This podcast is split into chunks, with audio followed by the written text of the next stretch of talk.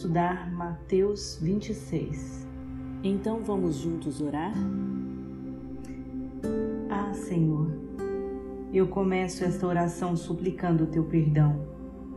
Perdão, Senhor, pelas vezes que te feri através dos meus atos. Perdão por falhar tanto.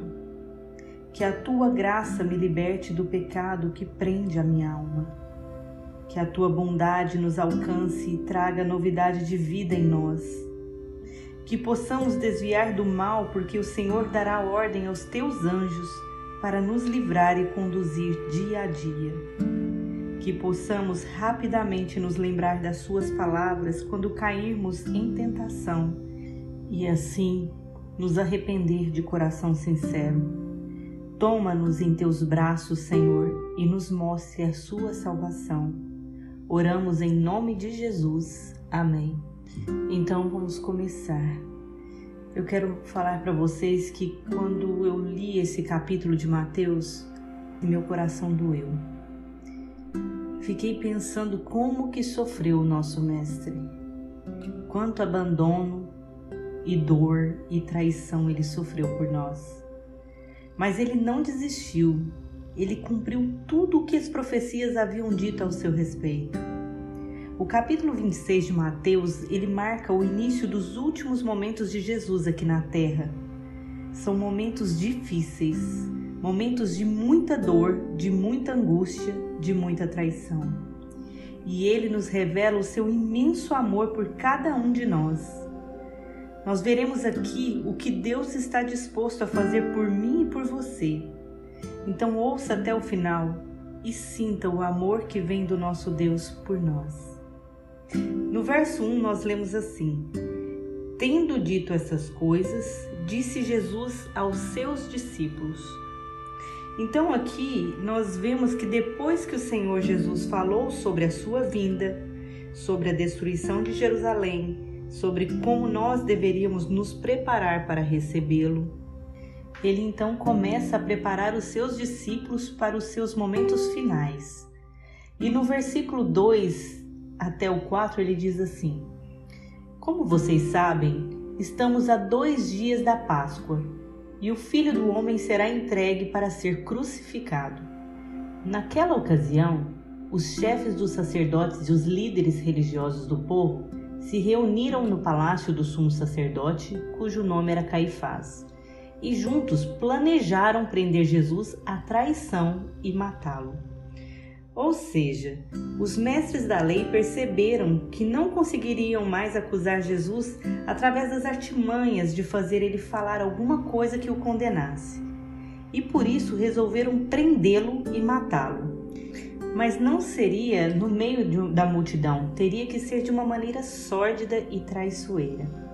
Aí, a partir do verso 6, é, Mateus vem relatar para nós a belíssima história da mulher que pega um vaso de alabastro e unge Jesus com o mais puro nardo, um precioso perfume muito caro naquele tempo. A reação de alguns discípulos foi de indignação porque acharam aquele ato um desperdício.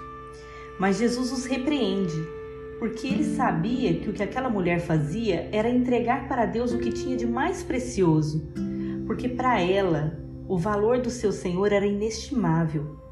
Ela não se preocupou com o que estava perdendo de valor, mas apenas em adorar o seu senhor. E veja o que Jesus diz a partir do verso 12. Quando ela derramou este perfume sobre o meu corpo, ela o fez a fim de me preparar para o sepultamento. Eu lhes asseguro que onde quer que este evangelho for anunciado em todo o mundo, também o que ela fez será contado em sua memória. E essa história está nas Bíblias de todo o mundo, conforme foi anunciado por Jesus naquele momento. Em seguida, nós vemos Judas Iscariotes indo ao chefe dos sacerdotes perguntar o que ganharia em troca por entregar Jesus. E eles dizem 30 moedas de prata.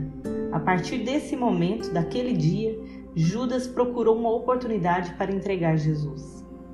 No versículo 17 em diante, o Senhor Jesus institui a Santa Ceia.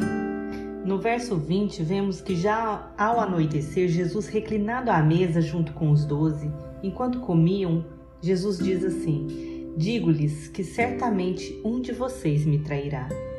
No verso 23, Jesus afirmou: Aquele que comeu comigo do mesmo prato há de me trair. E nesses versos existem duas curiosidades bíblicas que eu vou compartilhar com vocês. Primeiro, quando diz que Jesus estava reclinado à mesa, isto era um costume da época. Quando iam comer, os homens se reclinavam com o corpo como se estivessem quase deitados. Segunda curiosidade, no verso 23, diz que aquele que comeu comigo do mesmo prato há de me trair. O costume era comer juntos. E eles comiam com a mão, mas no mesmo prato. Mas continuando, todos ali que estavam, os discípulos, eles se entristeceram muito nesse momento e ficavam falando quem será o traidor e dizendo: Eu não vou ser esse traidor, não serei eu, né? Mas o que me chama a atenção é o verso 25, porque Judas afirma com uma veemência, com certeza não sou eu. E Jesus diz: Sim, é você. Gente, eu fico pensando, como Judas estava cego misericórdia. Ele convivia perto de Jesus, comia no mesmo prato que ele, viveu e viu os milagres e a santidade do nosso Senhor. E pior ainda, Jesus disse para ele: Sim, é você que me trairá. No versículo 24, Jesus fala sobre a condenação do traidor. E mesmo assim Judas o trai. Olha o que fala Jesus. Melhor seria não ter nascido Ai daquele que trai o filho do homem. Judas estava cego pelo inimigo. Foi incapaz de mudar de ideia, de se arrepender, de mudar a sua história. Oremos para que o Senhor Deus nos livre da cegueira espiritual e nos guie pelos caminhos da verdade. Após esse momento, o Senhor toma o pão, parte e dá aos seus discípulos, dizendo: Isto é o meu corpo depois ele toma o cálice, dá graças e oferece aos discípulos, dizendo: Bebam, é o meu sangue da aliança, derramado em favor de muitos para o perdão dos pecados. Veja que o sangue da aliança foi derramado em favor de muitos, mas não de todos. E por quê? É simples. Jesus morreu para todos, mas para todos os que nele crer. Mas nem todos creram ou crerão no Senhor Jesus, infelizmente. Continuando no versículo 31 até o 35, nós lemos assim: Então Jesus lhes disse: Ainda esta noite todos vocês me abandonarão, porque está escrito: Ferirei o pastor e as ovelhas do rebanho serão dispersas. Mas depois de ressuscitar, irei adiante de vocês para Galiléia. Pedro respondeu: Ainda que todos te abandonem, eu nunca te abandonarei.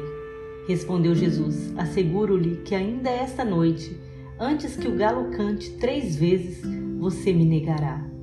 Mas Pedro declarou: Mesmo que seja preciso que eu morra contigo, nunca te negarei. E todos os outros discípulos disseram o mesmo. E quando leio essas palavras, sinto a tristeza do meu Senhor Jesus. Os mais próximos os mais queridos o abandonaria e o negaria. Ele sabia de tudo o que estava para acontecer em detalhes. Imaginem isso. Se eu ou você soubéssemos que seríamos abandonados por alguém que amamos, como será que seria a nossa reação? Às vezes só imaginamos alguma coisa, nem sabemos de fato e já ficamos na defensiva, prontos para atacar primeiro. Mas ele ele só amou. Ele orou, buscou forças no Pai porque sua alma estava profundamente triste.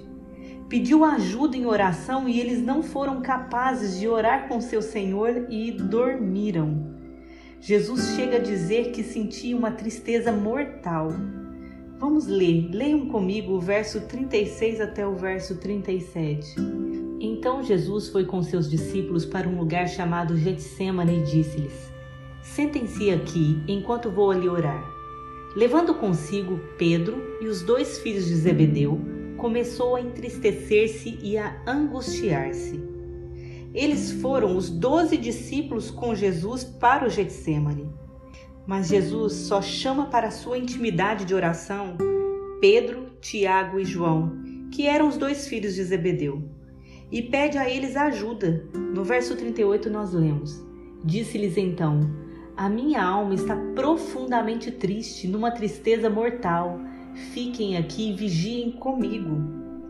Nos versos seguintes, nós lemos uma oração de desespero, mas acima de tudo de fé, obediência e amor. Vamos ler os versos 39 até o 44.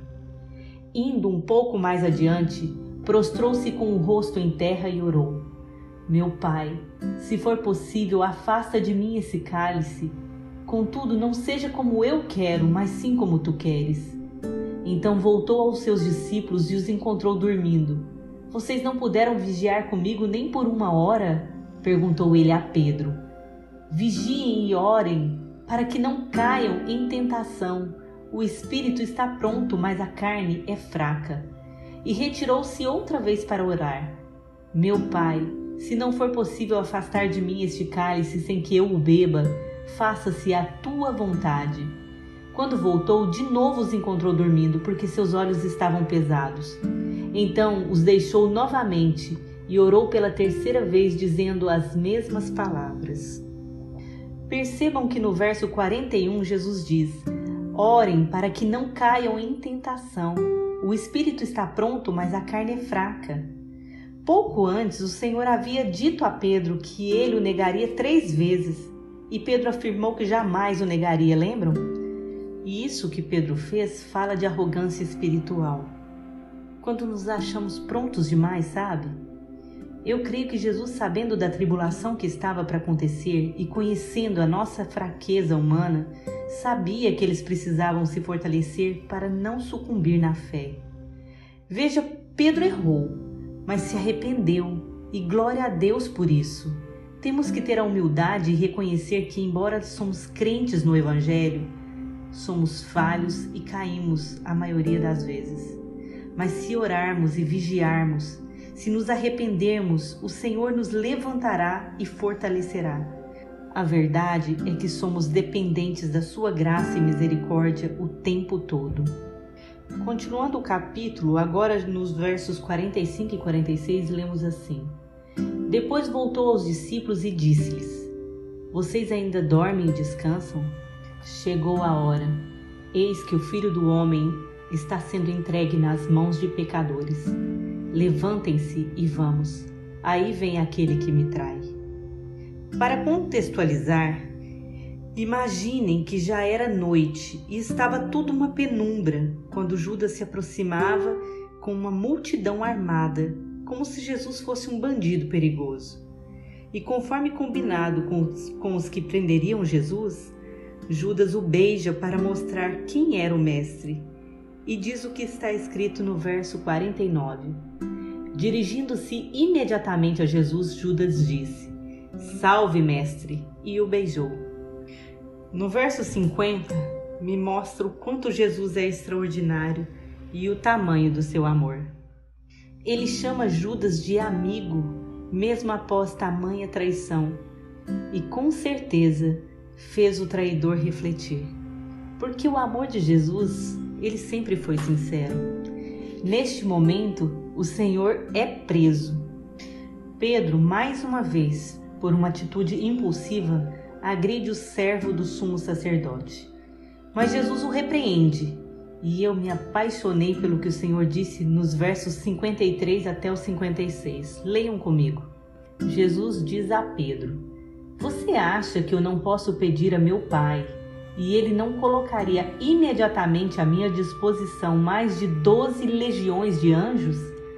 Como então se cumpririam as Escrituras que dizem que as coisas deveriam acontecer dessa forma? Naquela hora, Jesus disse à multidão: Estou eu chefiando alguma rebelião para que vocês venham prender-me com espadas e varas? Todos os dias eu estou ensinando no templo e vocês não me prenderam. Mas tudo isso aconteceu para que se cumprissem as escrituras dos profetas.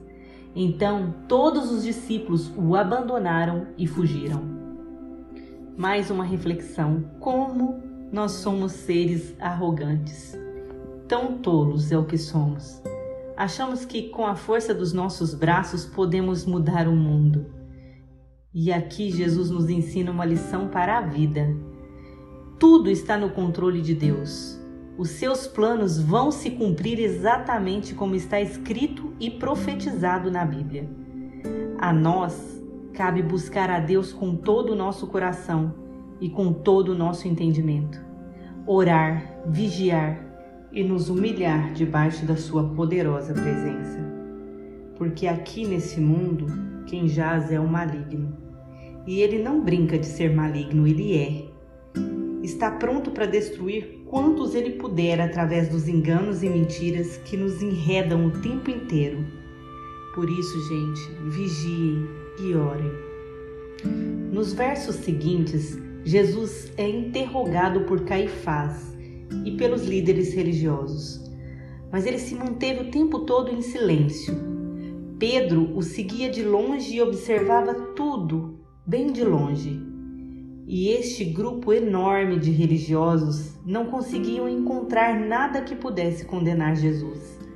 Até que o sumo sacerdote chegou e exigiu que Jesus jurasse pelo Deus vivo e vamos ler o que está escrito nos versos 63 até o verso 68.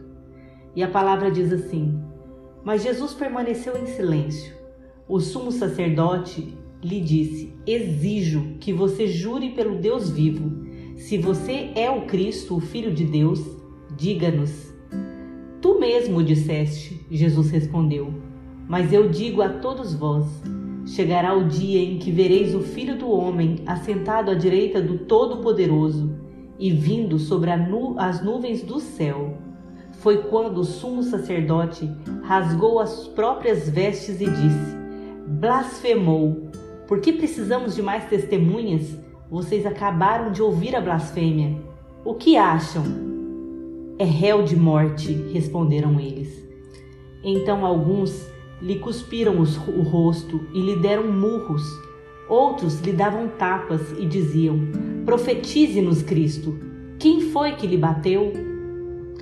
Como podemos ser tão terríveis e implacáveis? Por que agredir e maltratar aquele que só trouxe cura, salvação e libertação?